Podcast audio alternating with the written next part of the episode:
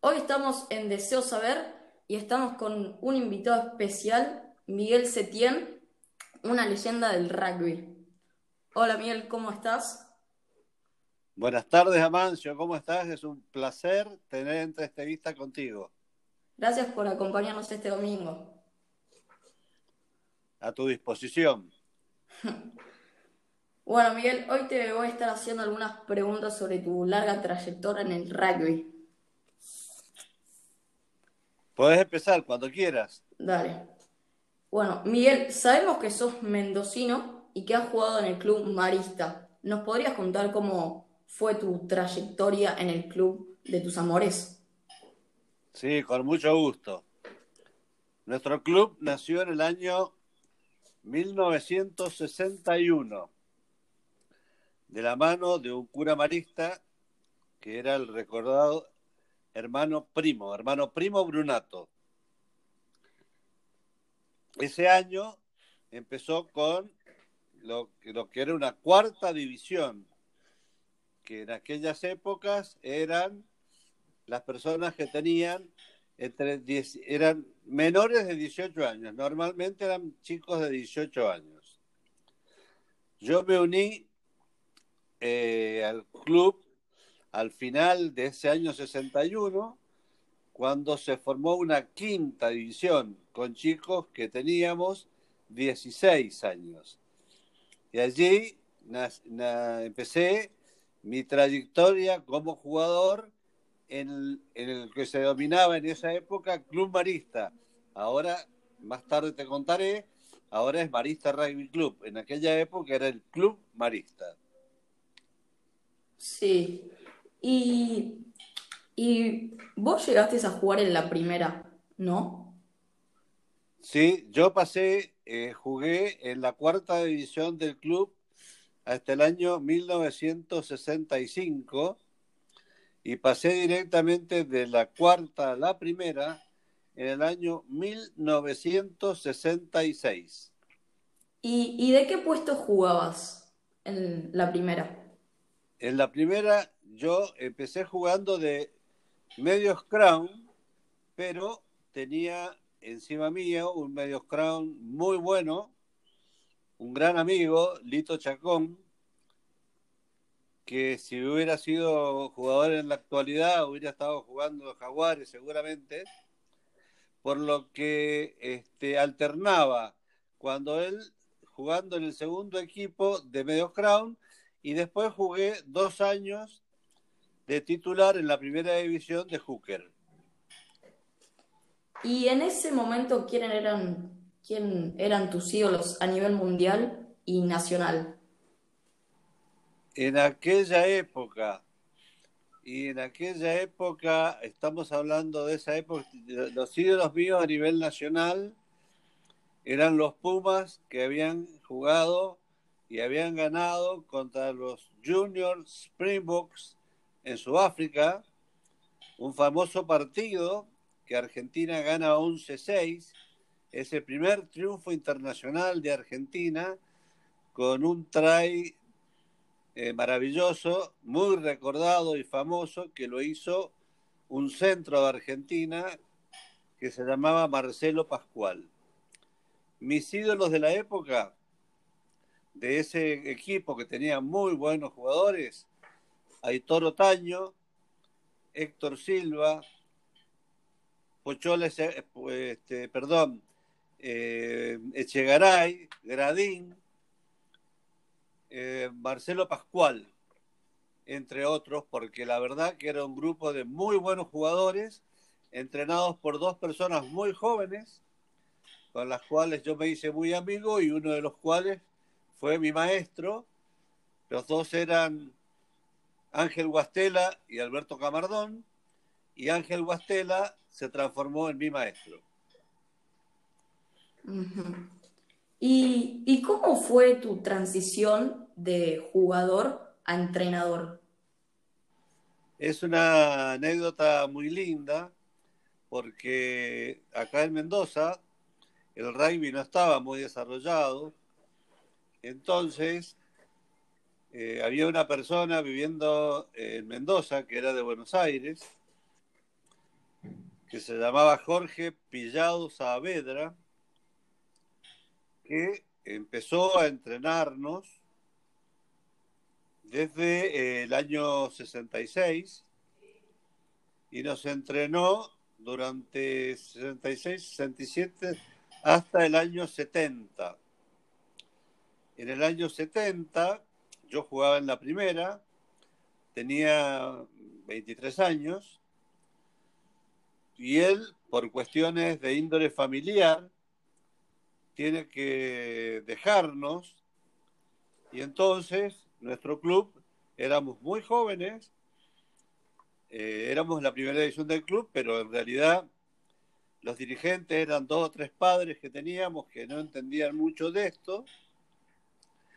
Y yo ya en esa época había estado entrenando, jugando en la primera, entrenaba la cuarta división. Entonces nos miramos entre todos y me dijeron, Miguel, queremos que vos seas nuestro entrenador. Me lo dijeron mis compañeros, mis amigos. Y fue así que a partir del año 70 empecé a entrenar la primera división del Marista Rugby, del Club Marista, perdón, cuando Jorge Pillado Saavedra se retiró de la actividad. ¿Y en qué ocasiones entrenaste a la selección argentina de rugby? Bueno, voy un poquito para atrás. Yo en el año 70 empecé a entrenar la primera edición de mi club. Como nuestra división era, nuestro equipo era campeón, eh, eh, me nombraron entrenador del seleccionado de Mendoza. Y así fue como eh, empecé a entrenar el seleccionado de Mendoza también a los 23 años. Fue así que mm, allá por el año 1973, Mendoza llega a las finales del Campeonato Argentino, eh, que jugamos en Tucumán, perdimos con Buenos Aires ajustadamente, y de allí en más surge la idea de nombrar el entrenador del seleccionado del interior. Era un seleccionado nacional en el que jugaban jugadores de todo el país excepto Buenos Aires.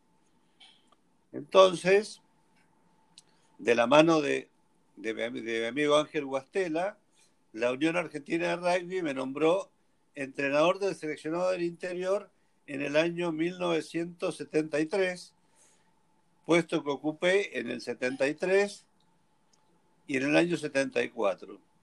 Luego, en aquella época, bueno, el rugby no era como ahora, el rugby se jugaba en las provincias y normalmente todos los entrenadores, prácticamente el 95-98% de los jugadores que jugaban en los Pumas eran de Buenos Aires y los entrenadores también eran de Buenos Aires. En el año 1987 yo empecé a entrenar el Seven de Mendoza y entonces eh, fuimos a jugar a Villa Gesell y en el 87, eh, en esa época, Buenos Aires jugaba dividido, no como Buenos Aires, sino que como capital y como provincia.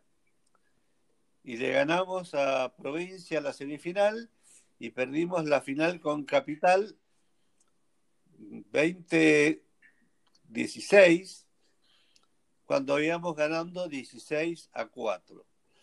De resulta de la actuación que tuvimos en ese Seven, me nombran entrenador para entrenar los Pumas en el año 1987 en el Seven en Australia, en Sydney. Y ese año era el año del primer campeonato mundial que se jugaba a partir de mayo en Nueva Zelanda. Entonces, ya había un grupo de 40 jugadores entrenando para jugar el Mundial y yo en el mes de marzo elegí, de, después de que eligieron los que iban al Mundial, yo elegí los 12 jugadores que me iban a acompañar para ir a jugar el primer torneo internacional de Seven que iba a Argentina, que era en Sydney en el año 1987. ¿Y, ¿Y, cuáles fueron los jugadores que entrenaste que te parecieron más, más, los más completos dentro y fuera de la cancha?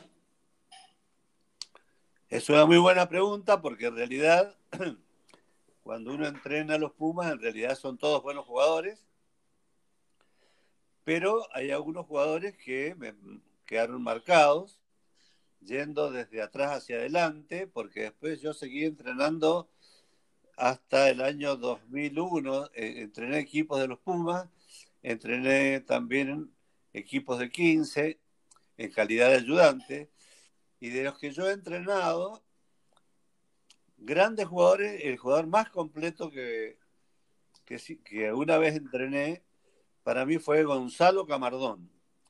Gonzalo Camardón era un muchacho que jugaba de nueve, de medios crown, era un dotado, hacía todo absolutamente bien y podía jugar de nueve, podía jugar de diez, podía jugar de doce, podía jugar de cualquier puesto porque era un monstruo.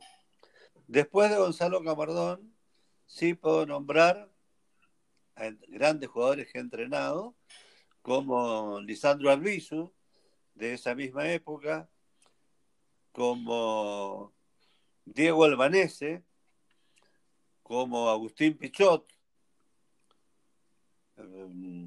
Estoy tratando de no ser injusto y estoy tratando de nombrar solamente para los que para mí eran fuera de serie.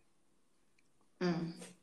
Y, en tu carrera como entrenador, ¿cuál es el, que, el partido que más recordás?